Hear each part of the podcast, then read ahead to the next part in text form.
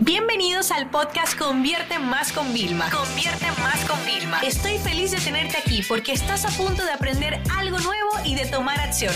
Así que prepárate para tu dosis diaria de estrategias, tácticas y herramientas para escalar tu negocio con fans, publicidad y contenidos. Tus redes sociales, además de ser un canal de ventas, funcionan como carta de presentación para nuevos clientes. Hoy vamos a conversar sobre algunos tips para mejorar la calidad y fluidez de tus sesiones fotográficas, logrando un contenido visualmente impactante. Mi nombre es Maru y soy la directora de cuentas de la agencia Convierte Más. Así que si estás listo, vamos a empezar. Lo primero que tienes que hacer y lo que quiero decirte es que no necesitas ser un fotógrafo profesional.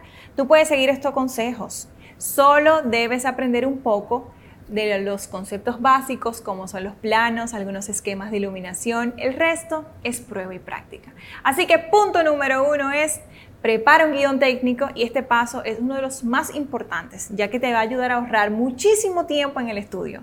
Todo guion técnico debe incluir cosas como número de fotografía, producto en cuestión, plano a utilizar y si requiere o no modelo en caso de que por ejemplo tu producto sea una prenda de vestir y hora estimada de su presencia en el estudio. Esto como información base. No obstante, tú siempre puedes incluir más segmentos en tu guion, si lo necesitas, claro está. Manejar la información de esta manera te va a permitir a ti tener una idea clara de la cantidad de imágenes que se tomarán en la sesión, a no olvidar ningún producto y optimizar el tiempo de los modelos, si se requiere de ellos, como ya lo habíamos hablado. Bueno, el punto número dos es organizar el estudio. Cuando se trata de sesiones fotográficas para productos, por lo general debe de existir una consistencia en la iluminación que se utiliza. Claro, esto no es una regla, solo es una sugerencia. Es algo que se hace para mantener un mismo estilo durante toda la sesión. Para esto, tú debes anotar la marca o dónde colocas tus luces y llevar un registro de ellos. De esta manera ya tú vas a tener guardado el esquema de iluminación en caso de que requieras utilizar exactamente el mismo en otra ocasión. Ya tienes ahí el trabajo hecho. Anota la posición de las luces imaginando el estudio como un reloj de agujas, donde las cámaras van a ser las 6 horas o por ejemplo una luz estará a las 3 horas y otra a las 10. Esta forma es una forma sencilla de tú llevar un registro también deberás anotar el grado de inclinación que utilizas en las luces. Por ejemplo, si la colocaste en una inclinación de 45 grados o usaste una luz completamente frontal de 90, ya que estos aspectos como la posición e inclinación son fundamentales para replicar el proceso en, otro momento. Y una última cosa sobre la organización del estudio. Trata de elegir un lugar donde tus equipos fotográficos puedan estar fijos y hazlo a prueba de accidentes pegando todo el cableado con cinta adhesiva al piso para evitar tropezones, que ya nos ha pasado.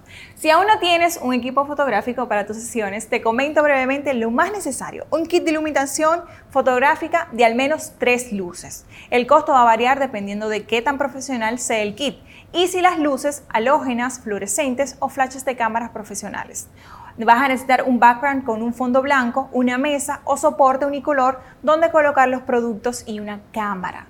Las cámaras del teléfono actuales dan muchísimos resultados beneficiosos, pero si tú requieres probar algo más profesional, podrías dar un vistazo a las cámaras digitales. Punto número 3. Alista tus productos antes de comenzar la sesión de fotos. Trata de estilizar tus productos lo más posible para ahorrar tiempo a los fotógrafos. Revisa que todo esto esté en orden, que no haya manchas, rayones, etiquetas, ni nada que rompa la estética del producto tú vas a querer que tu producto se vea lo mejor posible para tus redes sociales, claro está. En ocasiones, algunos desperfectos se pueden ajustar en postproducción. No obstante, esto puede demorar un buen tiempo. Así que coordina con el fotógrafo o postproductor de las imágenes para que tú sepas si es posible ajustar en edición o es mejor tomar nuevamente la fotografía ya que estás en el lugar eh, y es más fácil para la edición. Así que Punto número cuatro, toma las fotos. Si parece algo obvio, pero durante este proceso también debemos tomar algunas cosas en cuenta. Si has realizado bien los pasos anteriores, esta parte debería ser sencilla, ciertamente. Aquí tú deberás configurar los valores de tu cámara manualmente para que las fotos sean consistentes. Esto es vital, esto es de vital importancia. No se recomienda utilizar la cámara en automático, ya que va, a variar los niveles de iluminación, exposición, balances de blanco, como el software considere en cada forma. Como resultado, todas las imágenes se verán distintas y esa no es la idea. Incluso las cámaras de los teléfonos móviles más recientes tienen cómo configurar estos valores. Prueba y ajusta la imagen hasta que esté a tu gusto y luego toma la foto. Vamos con el punto número 5, la postproducción. Aquí es donde verás el resultado final, la magia. Pero recuerda, la consistencia es clave cuando se trata de sesiones fotográficas sobre productos. Por ejemplo, si tú buscas preparar un slideshow de imágenes, trata de mantener el mismo fondo, márgenes y alineación para eliminar la mayor cantidad de distracción posible.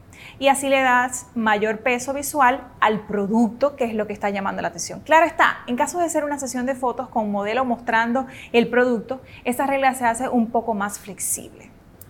Los programas más profesionales y utilizados para la postproducción de imágenes son Adobe Lightroom, que te permite editar lotes de imágenes enteros, y Adobe Photoshop para una edición mucho más precisa y detallada de cada imagen. Esta parte es un poco más técnica y toma algo más de tiempo, por lo que podría considerar la opción de contratar a un externo para que te ayude con este paso.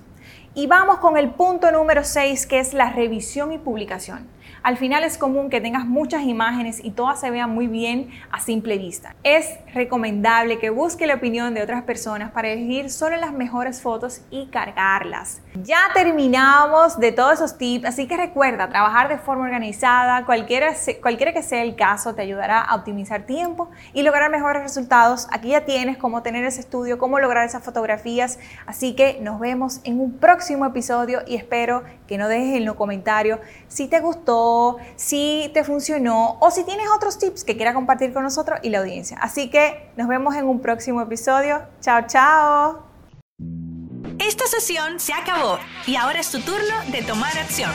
No te olvides suscribirte para recibir el mejor contenido diario de marketing, publicidad y ventas online.